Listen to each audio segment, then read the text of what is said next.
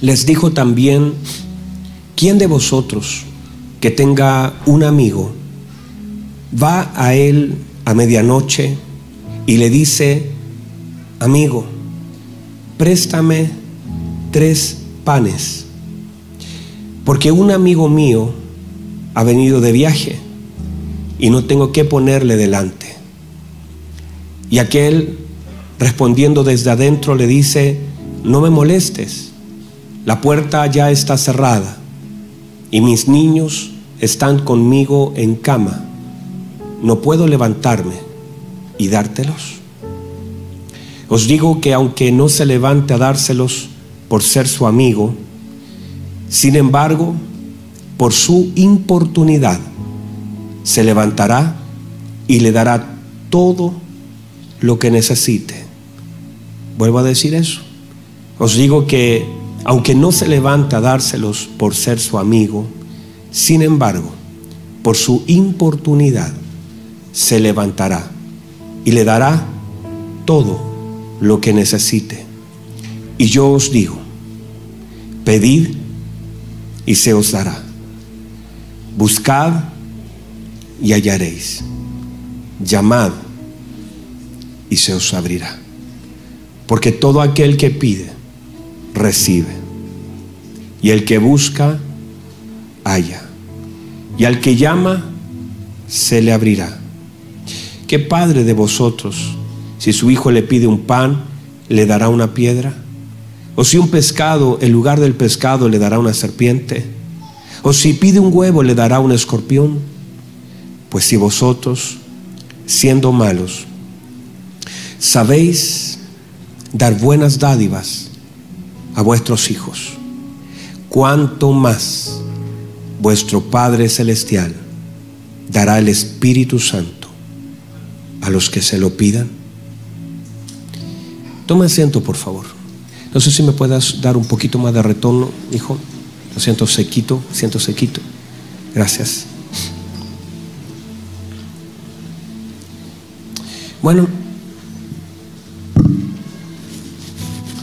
La verdad es que pensaba en todo lo que hemos vivido durante estos días que han sido maravillosos en el Señor, con personas que, que han estado también sirviendo con tanto amor al Señor, que han dejado tantas cosas para poder servir al Señor y aún así pareciera que disfrutaran el servir al Señor tanto.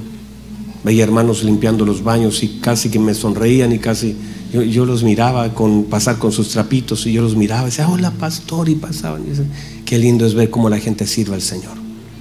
Y qué hermoso es tener gente que ame al Señor. Una de las manifestaciones de nuestro amor a Dios es el servicio. El servicio es una acción por la cual nosotros de alguna forma intentamos decirle al Señor cuánto le amamos y lo agradecido que estamos. Quien ama al Señor siempre querrá servirle. Otra vez, quien ama al Señor siempre querrá servirle.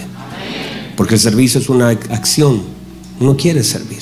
La Biblia dice que mujeres servían al Señor porque esas mujeres habían sido tocadas por el Señor. Toda persona que ama al Señor y conoce al Señor empieza con el deseo de querer hacer algo por Él. Ninguna persona que ha tenido un verdadero encuentro con el Señor queda indiferente. Algo quiere hacer. Toda obra del Señor te vuelve activo en el reino de los cielos y quieres hacer algo, quieres moverte, quieres servir, te sientes incómodo no haciendo nada. Por eso intentas hacer cosas para Él, no para ser visto, sino para honrar al Señor por todo lo que Él ha hecho por ti. En este pasaje nosotros vemos, pensando, porque hoy día estaba diciendo, y, bueno, pidiéndole al Señor que me dé una palabra, y, el Señor me dio este pasaje de, de tres amigos y le decía a los muchachos, me preguntaban el título, ¿y cuál es el título, pastor? Yo estoy hablando de la distorsión, usted ya sabe, pero dije, no voy a hablar de tres amigos. Creo que el Señor también ha generado estas instancias, aquí generado lazos, que estoy seguro que el Señor va a hacer perdurar en el tiempo. Todo lo que contiene alguna gracia del Señor siempre durará en el tiempo. No solamente el templo, no solamente una iglesia, es todo lo que tenga un sello del Señor durará en el tiempo. todo lo de Dios permanece en el tiempo. Otra vez, todo lo de Dios permanece en el tiempo. Por eso, cuando David ya estaba avanzado, pero él recuerda a, su amigo Jonathan. Y dice que ha quedado de la casa de Saúl, de, de Jonathan, para que yo haga misericordia. ¿Por qué? Porque de alguna forma, aunque ha pasado el tiempo, el tiempo no tiene autoridad sobre las cosas de Dios que son eternas. Entonces, todo lo de Dios tiene el sello. Alabanzas que son del Señor. Pasan los años, ¿verdad? Santo Dios, aquí nadie me ayuda, ni los encuentristas. Pasan los años con las alabanzas, ¿verdad? Y, hace días atrás le mostré al Mati, empecé a tocar la guitarra, una canción. Y el Mati me decía, pastor, ¿y esa canción? Y para mí esa canción es nueva. Parece que era esa tan, tan, tan, tan, tan, tan, tan, tan, tan. Esa lo tocaba en el bajo, hermano. Toque eso. A ver. ¿Se acuerdan? No sabe. bueno, esa canción que yo la tocaba en el bajo. Pam, pam, pam, pam, pam, pam, pam, pam, pam. Mati me quedó mirando, me dijo. Me dijo, ¿y eso, pastor, qué es? dije, esa canción es nueva. ¿Se acuerda? esa. Y Mati me queda mirando con cara de no conocerla y me hizo sentir viejo. El punto es que, claro, lo que es nuevo para uno es viejo para otro. El manto para Elías era viejo, para Eliseo era un manto nuevo. Cuando nosotros vemos los sellos del Señor, todo lo que tiene la esencia de Dios permanece en el tiempo. Canciones que pueden haber sido cantadas hace 20, 30 años, usted las canta y la presencia de Dios se mueve exactamente de la misma forma, exactamente de la misma manera, porque las cosas en Dios permanecen. Todo lo que está en Dios permanece. Santo Dios, todo lo que está en Dios permanece. Todo lo que está en Cristo permanece todo lo que está en Cristo. Por eso Caleb se para delante del monte y dice que extraño. Yo, yo hace 45 años atrás tenía fuerzas para conquistar, pero me paré ahora en este monte y algo extraño. Tales son mis fuerzas para la batalla hoy como lo era hace más de 40 años allá. Es que en realidad Caleb estaba en una promesa y estar en una promesa te mantiene vigente. Estar en una promesa te mantiene vigente, estar en una palabra te mantiene vigente. No solamente el cuerpo se envejece, pero el hombre interior se renueva de día en día. Todo lo que tiene el sello de Dios, por eso esa zarza no se podía consumir. Una zarza tarda un par de minutos en consumirse, pero la zarza estaba rodeada por la presencia de Dios. Era Dios que estaba en ese fuego en esa zarza, por eso esa zarza no se podía consumir porque la presencia de Dios estaba en esa zarza y pudieron haber pasado días, años, semanas, lo que usted quiera, y esa zarza no se puede apagar porque lo que tiene el sello de Dios permanece para siempre, no se consume. Así también usted, yo estando en Cristo, usted, su fe permanece, sus convicciones permanece, su amor permanece, la gracia de Dios permanece, lo que es de Dios permanece. Yo no sé si hay alguien acá, pero lo que es de Dios permanece. Lo que es de Dios permanece. Por eso si nuestros matrimonios están en Dios, si nuestra vida está en Dios, permanece. Por eso debemos nosotros permanecer en el Señor, porque todo lo que permanece en Él tiene una gracia sobrenatural para poder funcionar. Y por eso digo que de pronto usted puede tener algún amigo que haya en este tiempo ganado en estos eventos, pero estas amistades del Señor, en el Señor, son amistades que permanecen en el tiempo. Y que el Señor hace que el otro me sume, que yo le sume, porque Él tiene lo que yo necesito y yo tengo lo que Él necesita, porque el Señor hace depósitos cruzados. Hay algo que usted tiene que yo necesito y hay algo que yo tengo que usted necesita. Por eso nos necesitamos y por eso nos edificamos. Usted me pasa el ladrillo, le paso la mezcla. Vamos trabajando porque este, este cuerpo se edifica con diferentes piedras, con un arquitecto, con un fundamento, pero con diferentes piedras que nos necesitamos, que cada día estamos más cerca y entre más cerca, más sólido. Y esto va creciendo, eh, esto va creciendo. Por eso usted y yo estamos en esto. Lo del Señor permanece para siempre. Ahora estos amigos son tres amigos, los tres mosqueteros, no, los tres amigos. Ahí dice. Los tres amigos. Este, esta es una historia que el Señor cuenta para dar verdades profundas de la palabra del Señor. Tres amigos y Él cuenta una historia para hablar de conceptos de la oración, de las peticiones, de la intercesión y del Espíritu Santo, que son lecciones que están contenidas en un evento. Tres amigos. Uno que viene viajando de lejos, que no tiene la posibilidad de avisarle a su amigo, pero él sabe que su amigo lo va a recibir.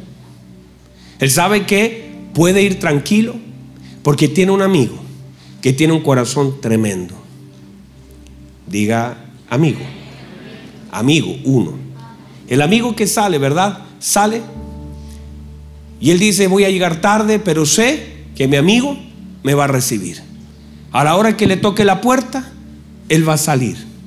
Entonces él sale, no sabemos las razones, solo sale a caminar de lejos. Y mire lo que dice el amigo, mi amigo ha venido de lejos. O sea, un amigo que viene de lejos caminando, sabiendo que su amigo lo va a recibir. El tema es que su amigo en ese lugar, aunque tiene buen corazón, no tiene pan. Tiene un tremendo corazón para recibirlo, pero no tiene nada que ponerle delante. Entonces, él abre la puerta, le dice, amigo mío, llegaste. Y ahora es como resuelvo este, eres hospedador, eres buena persona, pero no tienes pan. Personas que a veces tienen muy buen corazón. Personas que son hospedadoras, pero carecen de pan. No tienen, no tienen pan. Tienen hermoso corazón, pero no tienen pan. Y hay un momento donde hay cosas que en nuestra vida faltan, pero la gracia es saber dónde buscarlas. Vamos, alguien diga amén. Porque todos nosotros nos vamos a enfrentar a cosas que no sabremos en su momento, no tenemos. Hay personas, mire, hay personas, uno a veces se encuentra con situaciones, yo me he encontrado con miles de situaciones que no sé cómo resolver, pero sí sé dónde tengo que ir. No sé cómo resolverlas, pero sí sé dónde tengo que ir. He tenido que lidiar con situaciones que te rompen el corazón. Hace un tiempo atrás tuve que ir a un velorio en San Bernardo. Ustedes saben porque oramos por esos niños. Una mujer va llegando a su casa, una bala entra por la ventana en San Bernardo golpea la cabeza del hijo menor de 6, 7 añitos, el niño cae, su hermanito lo va a tratar de auxiliar que venían sentado en la parte de atrás del auto y entra otra bala, le atraviesa la cabecita y él cae muerto en el auto. Mientras el chiquitito estaba muy grave, su hermanito murió a su lado. La mamá desesperada lo lleva al médico, uno murió y el otro estaba agonizando prácticamente que son hermanos, una hermana de nuestra iglesia es familiar de esa persona en San Bernardo. Fue muy conocido por lo demás el caso. Yo llego allá, a ese lugar, hay una cuadra llena de personas que están compañeritos de estos dos niños, que está todo destrozado. Yo no sé, me invitan a, a hacer un servicio. La familia no es creyente, pero me invitan a hacer un servicio y yo camino en medio de los compañeros que están llorando y le digo, Señor, ¿y yo qué voy a decir? Porque no puede ser formal, no hay, no hay un manual para eso. No hay un manual para abrazar a una mamá que ha perdido un hijo y que tiene el otro agonizando. No hay un manual. Yo camino, entro a la sala, está repleto, está el cuerpo de aquel niño, jovencito de 15 años. Mira a su mamá que está destrozada, a su papá que está destrozado. Y dentro de mí estoy clamando. Y le digo, Señor, ¿qué debo decir? Tengo toda la Biblia. ¿Qué tengo que decir? No tengo en este momento un pan. No tengo una palabra. Solo me acerco, le doy un fuerte abrazo y no tuve nada que decir. Y mientras la abrazaba, le pedía al Señor que me dé una palabra, porque no tenía un pan. Pero sé que tiene los panes que yo necesito para poder darle a aquel que tiene hambre y necesita un pan, porque viene de un largo viaje. Y a veces todos los que estamos acá nos podemos enfrentar exactamente a lo mismo y nos vamos a enfrentar continuamente a lo mismo. La necesidad es mucha. Hay mucha gente caminando. Reciba esto, por favor. Hay mucha gente caminando hacia nuestra casa. Hay mucha gente que ya salió y el destino es tu casa. El destino es tu casa. Hay gente que ya salió caminando, que van a llegar con hambre, con necesidades, van a llegar fuera de horario. Es un común denominador. Necesitan pan. Y nosotros muchas veces, aunque creamos, amados, creamos que tenemos mucho, llegará el momento que en un momento revisaremos y diremos, ¿y ahora qué digo? ¿Qué hago? yo no sé si hay alguien acá que me esté escuchando. Yo no sé si soy el único, pero a mí me pasa. Yo estoy enfrentando situaciones, escúcheme, que no sé cómo lidiar con ellas. Y tendré que enfrentarme a cosas que no sé cómo tratarlas. Pero sí uno tiene que tener una dirección. Lo que no puede olvidar usted Hoy día podría no tener, mire, ese hombre fue y dijo, présteme porque en realidad no, no, tengo ni siquiera ahora para pagártelos. Uno de pronto ha de tomar cosas. La dirección no se te puede olvidar. Porque hay un momento que vas a necesitar volver a esa casa. Hermanos, reciba esto. Una y otra vez tendremos que volver al mismo lugar. A la casa de pan. Donde está lo que usted necesita para todos aquellos que llegan a golpear la puerta. El Señor lo único que espera es que nosotros seamos capaces de salir y buscar. Y el Señor está diciendo, este, este, asunto se trata de buscar. Este asunto no se trata de lamentar lo que no tengo. Este asunto se trata de ir donde quien tiene. Esto se resuelve muchas veces teniendo la voluntad, el deseo de ir donde aquellos que tienen algo para suplir aquello que nosotros no tenemos y a otros le hace falta. Él dice, la verdad, mi hijo, yo no llegaste de improviso, yo te voy a recibir, porque aquí no echamos a la gente. Te voy a recibir, amigo, pero tienes que esperarme. Yo voy a ir a buscar a otro lugar, porque sé dónde está el pan. Y llega a ese lugar, y usted conoce la historia, la acabamos de leer, y al llegar a ese lugar empieza a golpear. Amigo, este es el amigo 3. Este es más complicadito. De adentro sale una voz y dice, ¿quién es? Soy yo, tu amigo número 2. ¿Y qué quieres? Es que llegó un amigo de lejos. Yo ya lo recibí en casa, está esperándome, pero pero no tengo pan. No sé si me puedes prestar unos tres panes. Yo te los voy a devolver. Y el de adentro le dice, ¿cómo es posible que vengas a esta hora? Mira la hora que es y mire las excusas que comienza a dar el otro amigo. La puerta ya está cerrada. Usted sabe que en Israel se abría a las seis de la mañana y se cerraba a las seis de la tarde la puerta y todo el día los israelitas son muy generosos y les encanta hospedar y no les gustan comer solos. Entonces, y ellos tienen la puerta abierta, pero se cierra la puerta y es para dormir, para descansar. En la tarde se acostaba muy temprano y este llegó a la noche, a las 12. Y el amigo le dijo, por si acaso no me voy a ir,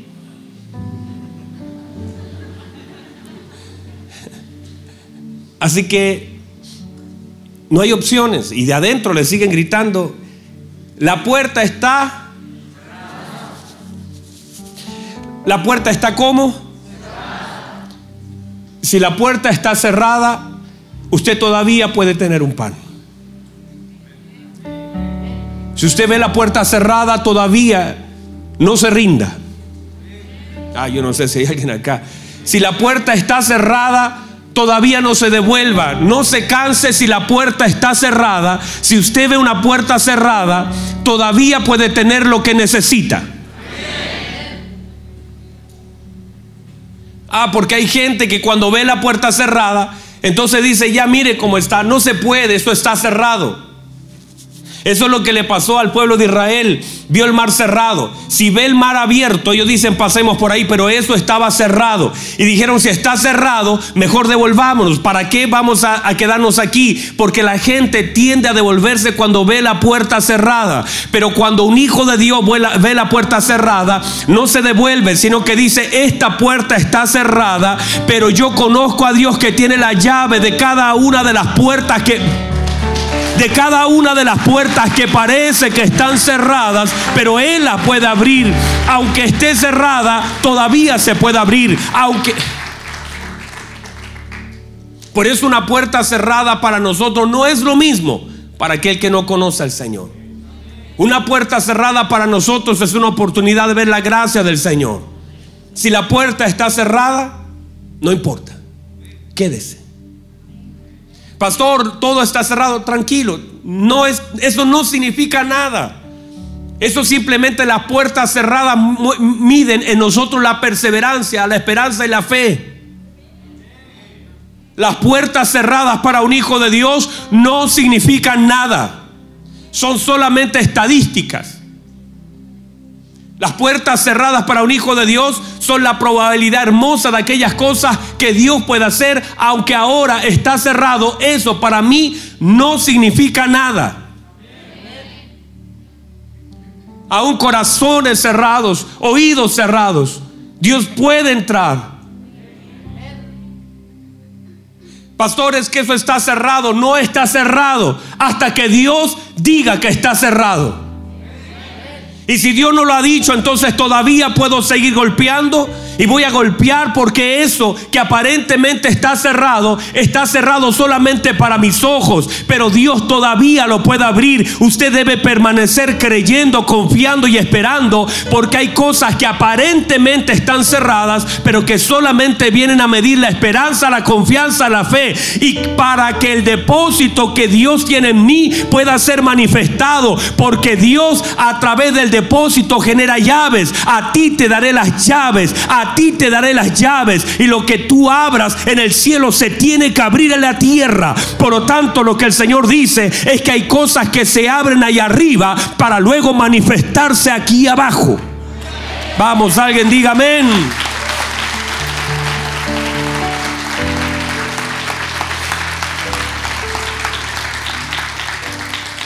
Está cerrado, pero solo eso. Que esté cerrado no significa nada. Solamente lo que está cerrado es una oportunidad.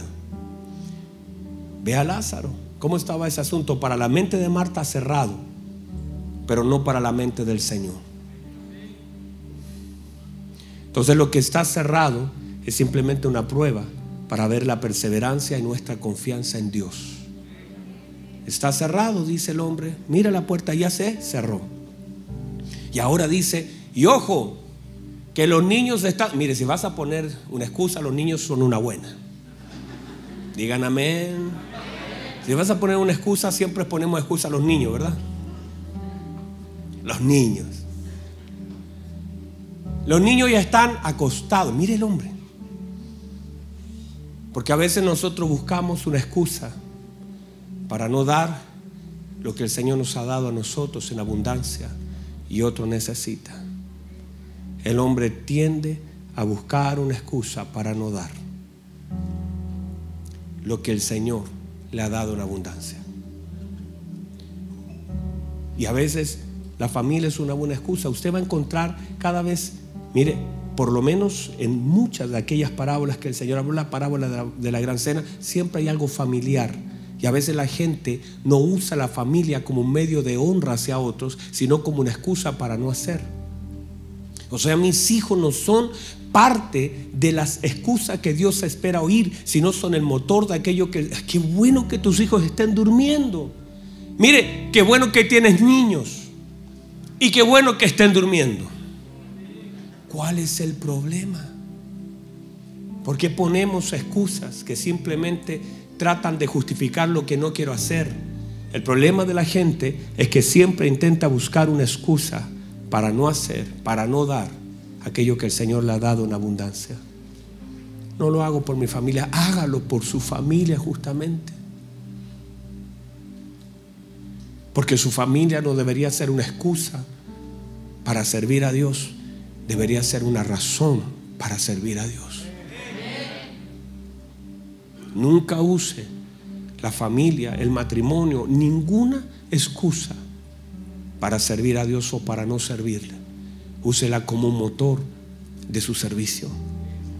Honro al Señor, porque mi honra al Señor, mi servicio al Señor, mi dar al Señor, el poder otorgar algo. Usted no sabe esa gente que fue a servir, mis hermanos amados que están acá, que estaban revolviendo la olla ahí, que estaban pelando una papa, que estaban dorando un pollito, estaban untando un pan, cada cosa. Usted no sabe, hermanos. Mire, cada cosa que hago por el Señor es un pozo que abro a mi familia.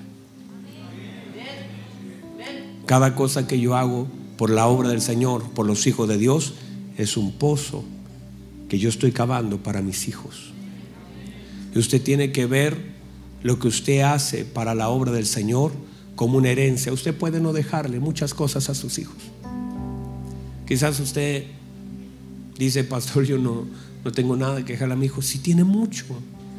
Porque el temor del Señor, el temor de un hombre del Señor es la mejor herencia para la vida de sus hijos no solamente como una figura consecuente, consistente, sino también el temor del Señor es una herencia. Usted va a ver salmos.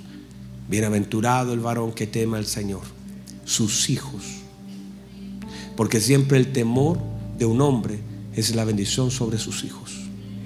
Sí, ah, yo no sé si hay alguien acá.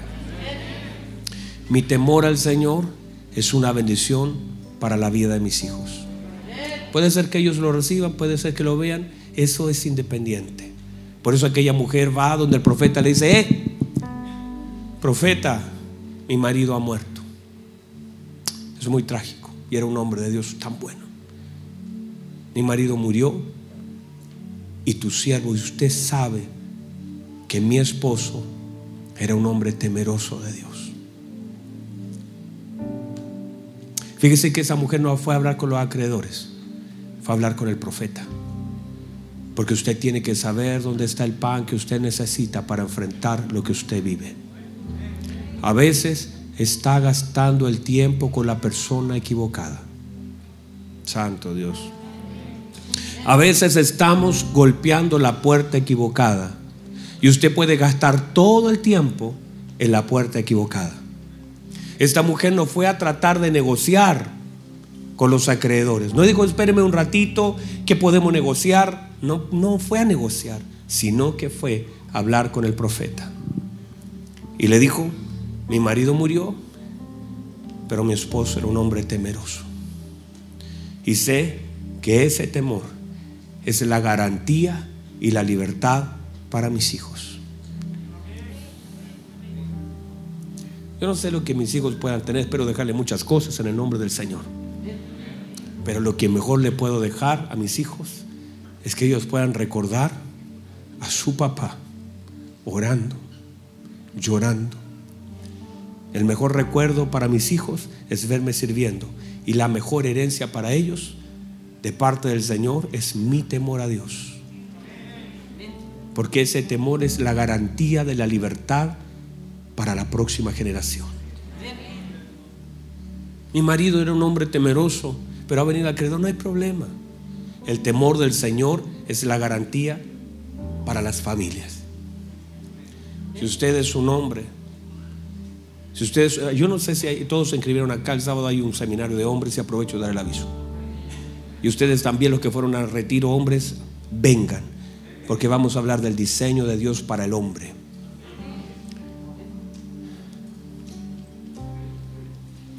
¿Está acá iglesia? Se me acabó el tiempo y ya estamos con la seña y, todo.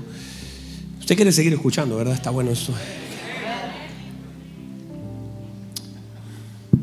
¿Qué?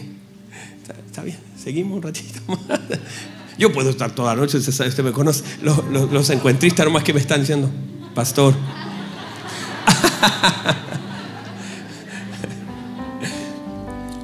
ah, dice que mañana hay que ir a la escuela, dice.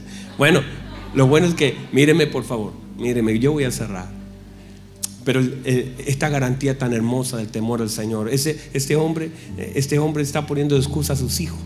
Los hijos no son una excusa para dar pan. La familia no es una excusa para servir al Señor. La familia es la razón para servir al Señor.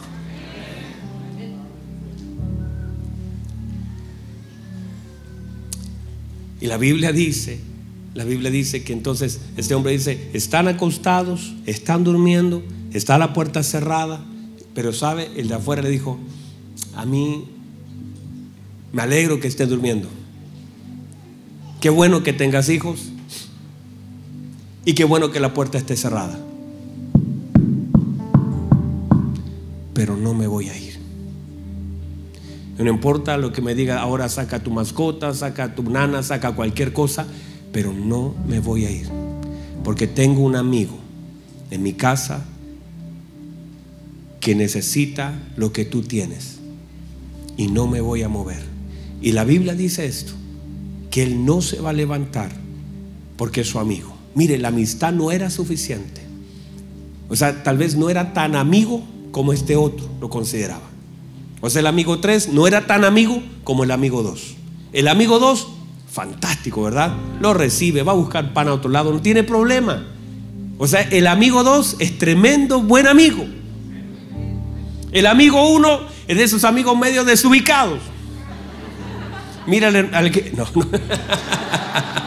Ese amigo que llega cuando no tiene que llegar, no avisa, pero ahí llegó. Pero el amigo 2 es un amigo tremendo. Un amigo que dice, claro que te puedo recibir. Pero dice, tienes que esperar un ratito, voy a ir a buscar pan. Lo que no le dice es que va a tener que ir a despertar a una familia para traer algo para él. Dice, no, pero no te el, primer amigo, como sabe, que viene llegando tarde, no te molestes. No, no, no, tranquilo. Yo tengo un amigo re bueno. Y él me, va a dar pan. Y ese tiene fe que va a volver con pan.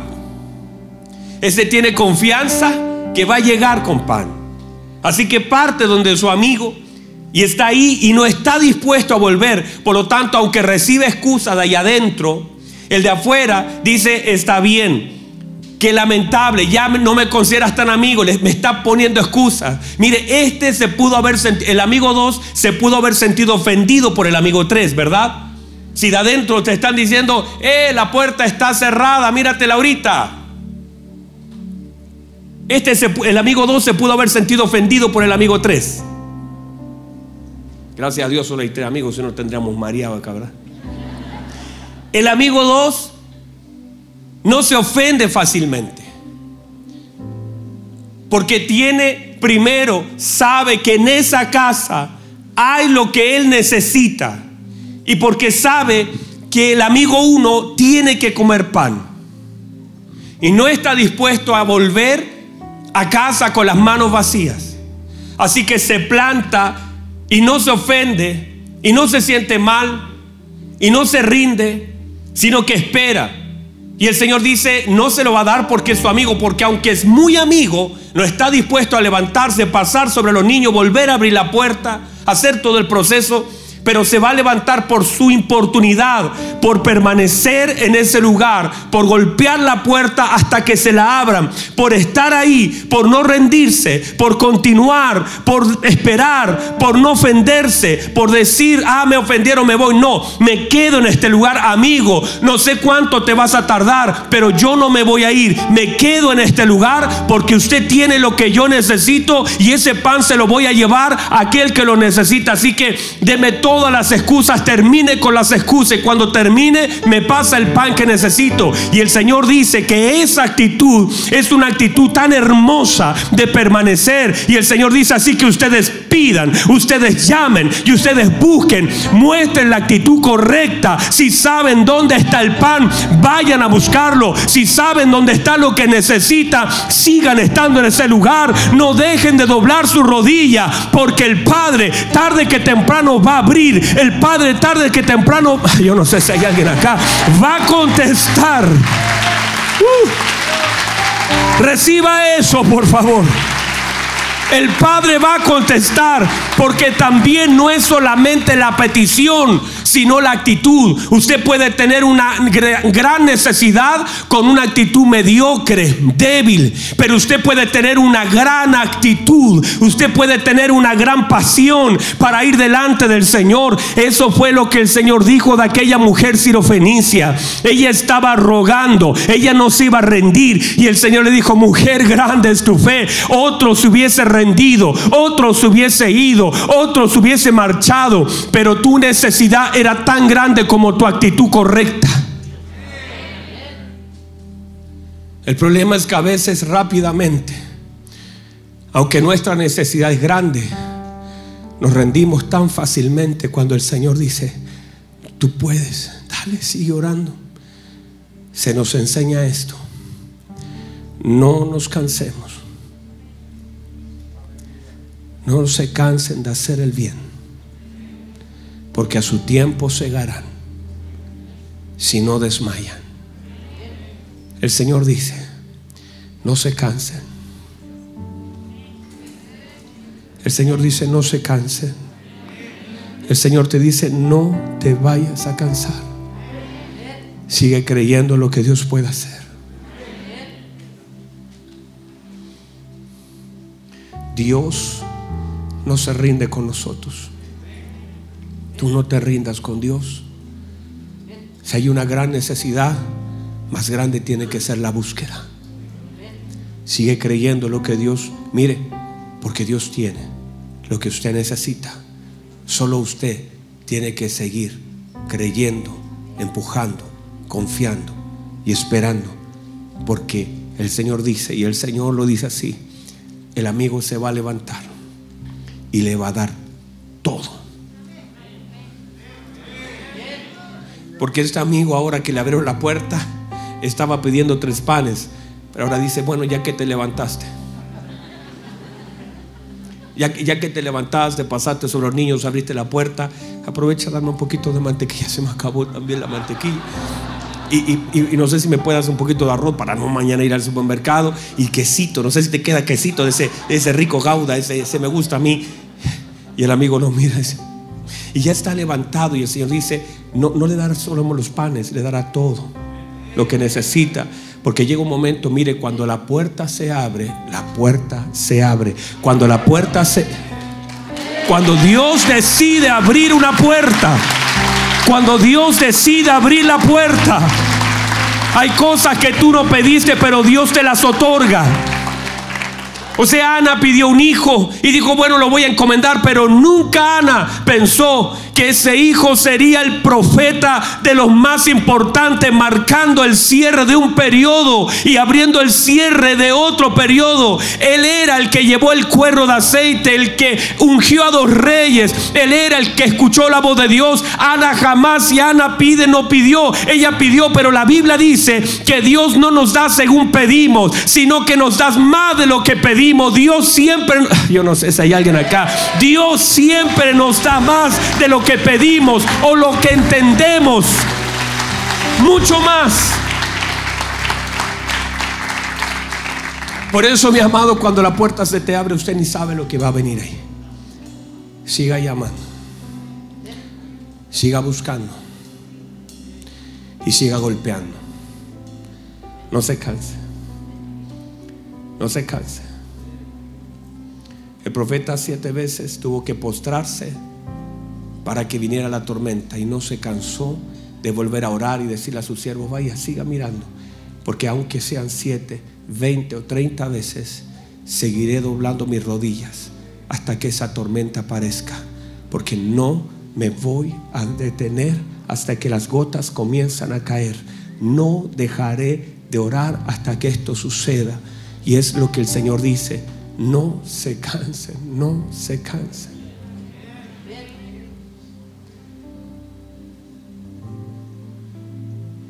Ahí. Cierre sus ojos, por favor, un minuto. La presencia de Dios está aquí. Hay cosas que Dios quiere dar. Hay cosas que Dios ya ha otorgado. Pero para que esas cosas se manifiesten, alguien las tiene que orar. Dios no está preparando nada. El todo ya lo preparó. Dios no está ahora trabajando, Él está sentado en su trono.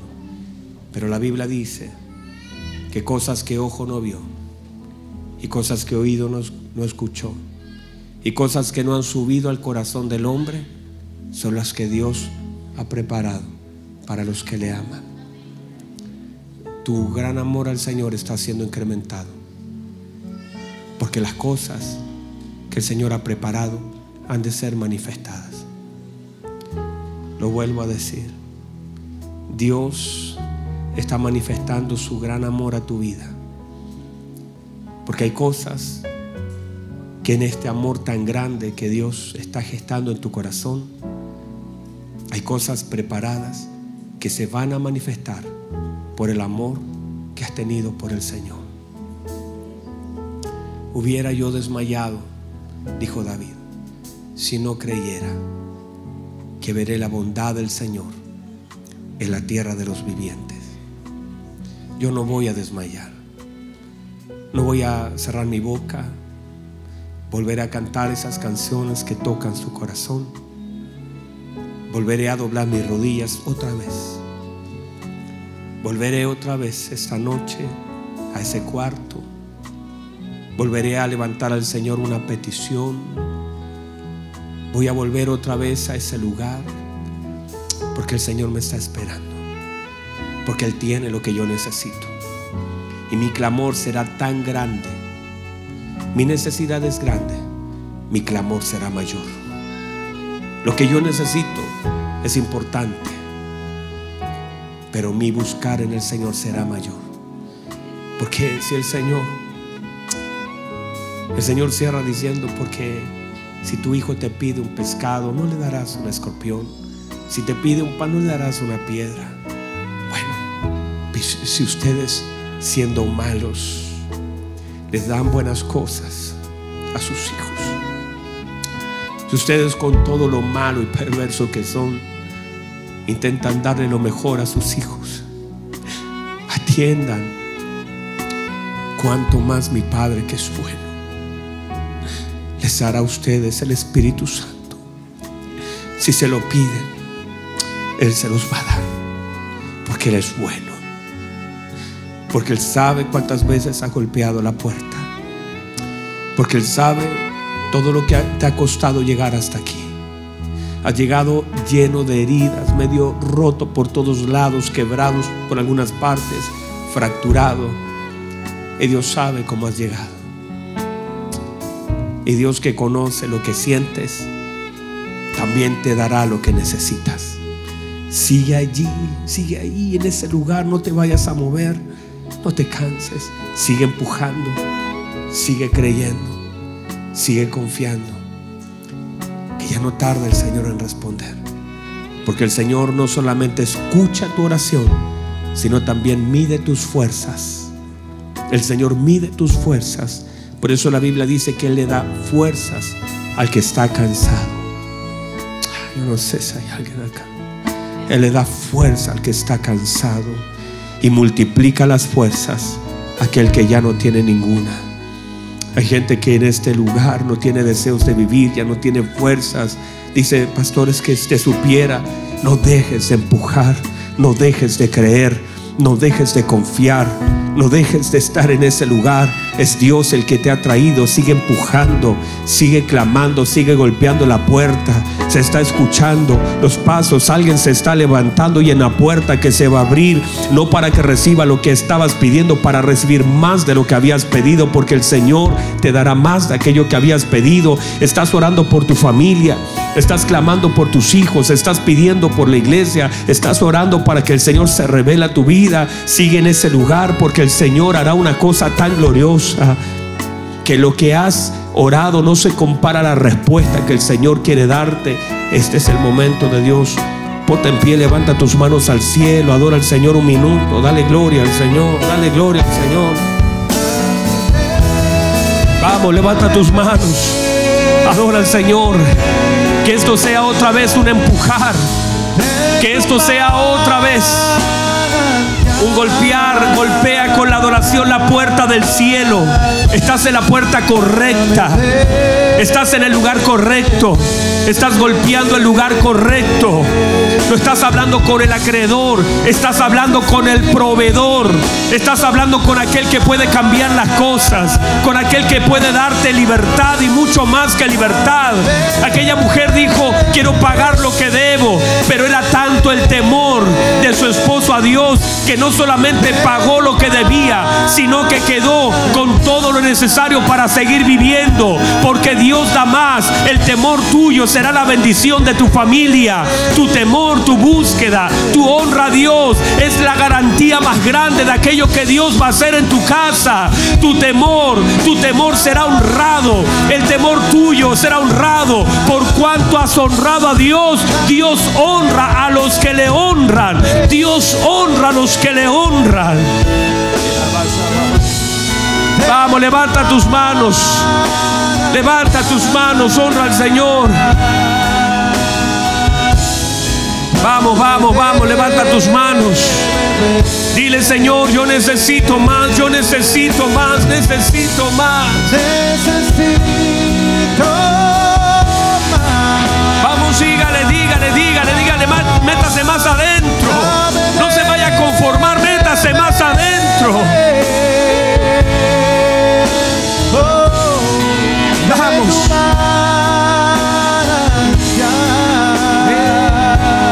Hermoso Jesús. Dígale una vez más, necesito más, necesito más. No me canso, no me canso. La presencia de Dios, la presencia de Dios.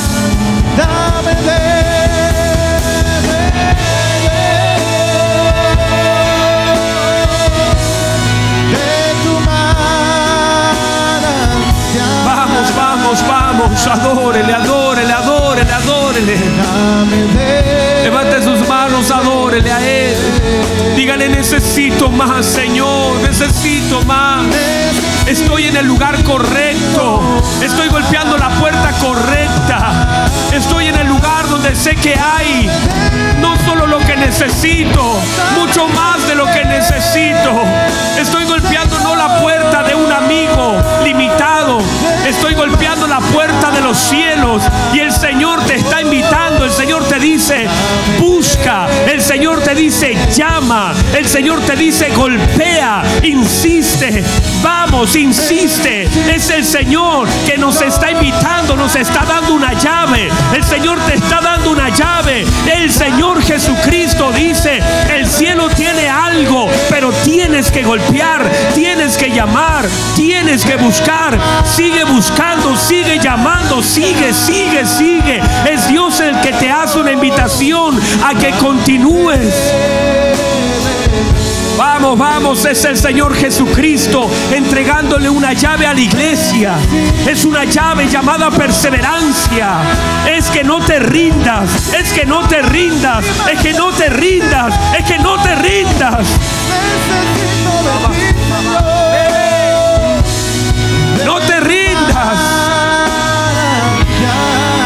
Vamos, vamos, vamos, vamos. Vuelve a orar por ese hermano. Vuelve a orar por ese padre. Vuelve a orar por ese amigo. Vuelve a orar porque hay pan suficiente para saciar a tu familia. Hay pan suficiente para saciar a tus hijos. Hay pan suficiente para saciar tu familia. Ese matrimonio que viene de lejos, que viene en camino a ti. Hay pan suficiente.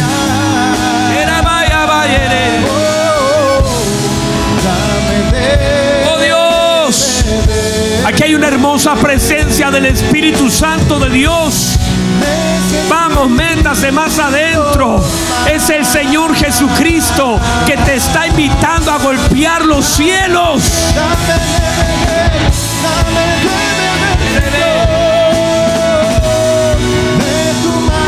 Vamos, vamos, vamos, vamos. Levanta tus manos, adórale, adórale, adórale, adórale. Tu adoración es un golpe en el cielo. Tu adoración es un llamar. Tu adoración es un buscar. Tu adoración, tu adoración, tus alabanzas, tus alabanzas, tus alabanzas. Eso fue lo que pasó con Pablo. Su alabanza trajo un mover.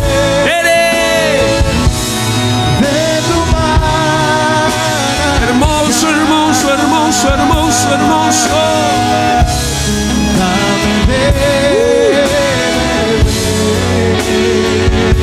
Dale un fuerte aplauso al Señor y dile, Señor, esto es, esto es lo que usted tenía hoy para mí.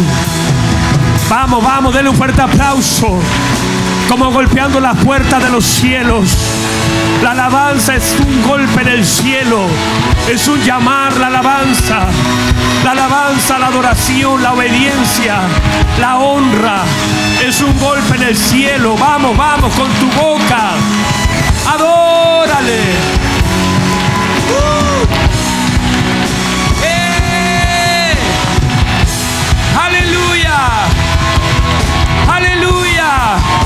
Yo no me avergüenzo del Evangelio porque es poder de Dios. El poder de Dios. Uh.